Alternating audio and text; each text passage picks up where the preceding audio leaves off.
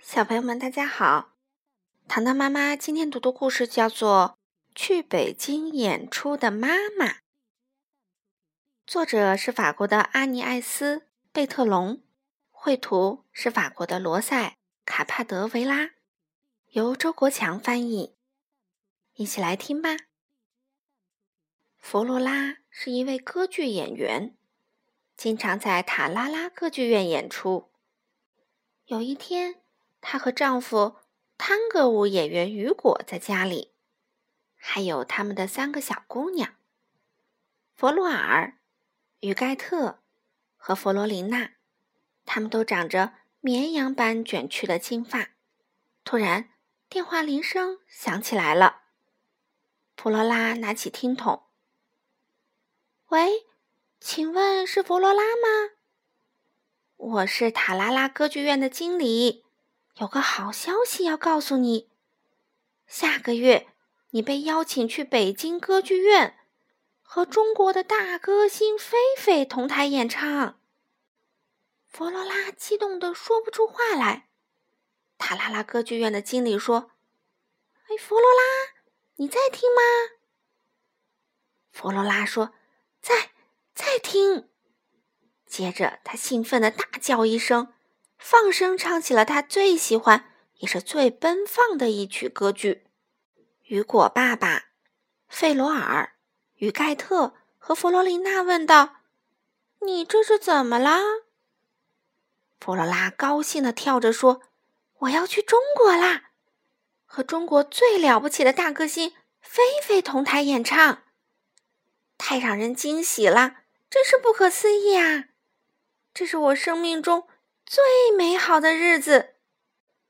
突然，弗罗拉又皱起眉头，把三个小女儿抱在怀里。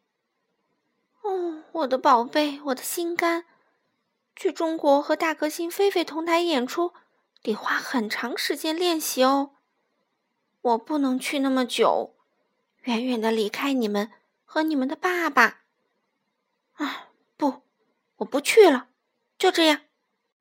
可探戈舞蹈家雨果一边拉着费罗尔与盖特和弗罗琳娜旋转，一边说：“你不用担心，我可以照看好我们的小宝贝儿。”三个小姑娘也说：“我们完全能照顾好爸爸，别担心。你放心到北京去演唱，等着瞧吧，家里一定会平安无事的。”那天早上，弗罗拉来到了飞机场。行李箱里装着他所有的演出服装，用来润喉的蜂蜜和柠檬，还有一本汉语词典。他已经学会用中文说：“你好，我叫弗罗拉，我很喜欢您的声音。”这是他在和大歌星菲菲见面的时候要对他说的话。飞机快要起飞了，三个长着绵羊般卷发的小姑娘。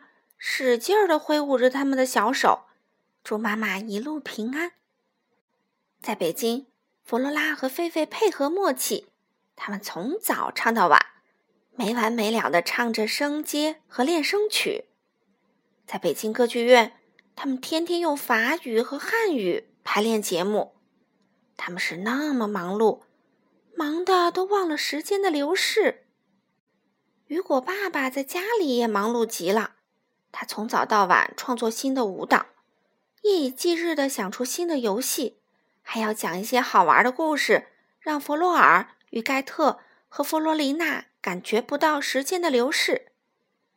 有一天晚上，雨果爸爸精疲力竭，想不出新花样，也不想再玩下去了。他好想休息一会儿，听听弗罗拉唱一段歌剧里的插曲啊！可弗罗拉在中国。那么远的地方，哎呀呀！雨果爸爸都快哭出来了。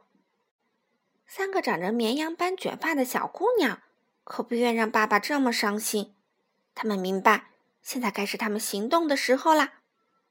雨盖特在给爸爸准备泡泡浴，弗罗琳娜给爸爸按摩双脚，弗洛尔跑进厨房给爸爸做他最爱吃的菜。弗洛尔与盖特。和弗洛琳娜使出浑身解数照顾着他们的爸爸。他们还给他擦皮鞋，给他把面包涂上黄油。他睡着了，他们踮着脚尖轻轻走路，生怕把他吵醒了。一天晚上，电话铃响了，啊，是弗罗拉！大家马上挤成一团。弗罗尔与盖特和弗罗琳娜还有爸爸都想和他说几句。弗罗拉告诉他们，几天后他就要面对中国观众，和菲菲一起做首场演出。菲菲的孩子们。都会去为他鼓掌呢。他们是三个小男孩，长着闪亮的黑头发。说到这里，弗罗拉哽咽着说道：“我的心肝，我的宝贝，我好想好想你们啊！”雨果爸爸和三个小姑娘全都嚎啕大哭起来。三个小姑娘都不愿挂断电话，她们轮流的说了好久好久。雨果爸爸想了个主意，他马上给自己和三个小宝贝儿订了去往北京的飞机票。这时候，在北京的大歌剧院里，演出马上就要开始啦。佩罗拉有点怯场了，好紧张啊！他怕自己唱的不好。可就在帷幕拉开的时候，在中国观众的中间，在第一排，他看到了三个。长着绵羊般卷发的小姑娘，坐在三个长着闪亮的黑发的小男孩身边。啊，费罗拉好激动哦！她从没唱的像那晚那样好过。演出结束的时候，全场观众热烈鼓掌，高呼着：“真棒，太精彩啦！”